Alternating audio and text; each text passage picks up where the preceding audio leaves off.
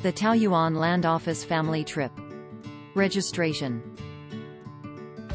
Grandma and Grandpa Dao were getting ready to go out early in the morning.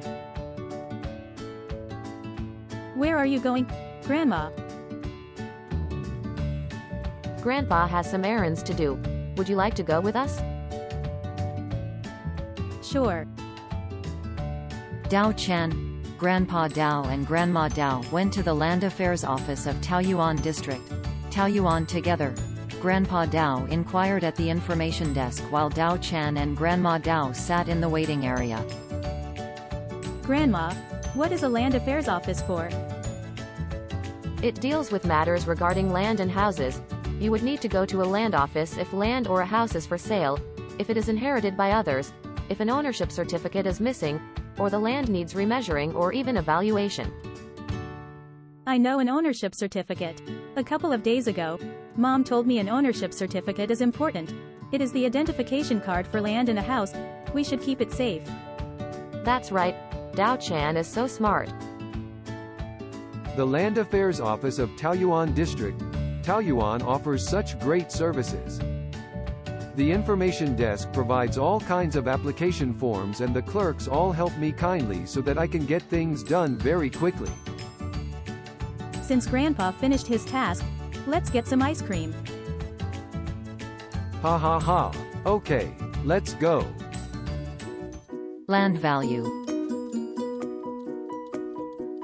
Dao Chan was playing Monopoly with her mom in the room.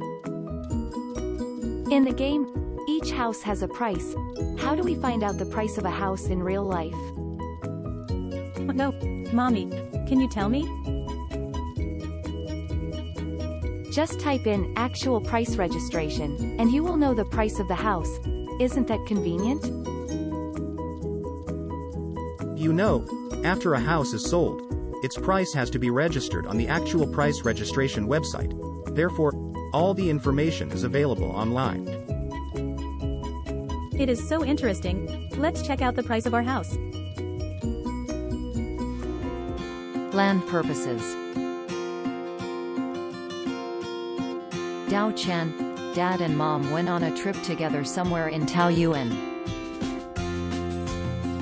Wow, that area of green grass is so beautiful. It is not grassland, it is farmland. Isn't farmland supposed to have plants growing? Why is there a factory? Yes. All the buildings on the farmland need to be legally applied for otherwise the owner will be fined. For example, the illegal factories built on the farmland will be fined 60,000 new Taiwan dollars to 300,000 new Taiwan dollars. Eventually, the factories will be torn down. Oops, the money they worked so hard to make will be gone. Yeah, it is everyone's responsibility to keep the environment clean and protect nature's limited resources. Oh, I see. Measurement. The main markers used to measure from a focal point are concrete piles, steel towers, road studs. Can we break these surveying markers on the road at will? I don't know. Of course not. Why not? Because these surveying markers are the basis for measurement. If they are moved, the measurements taken later on will not be correct and the house will not be built correctly. Therefore, you need to tell your friends that when you see these surveying markers, you absolutely cannot break them. I see. I will let my friends know.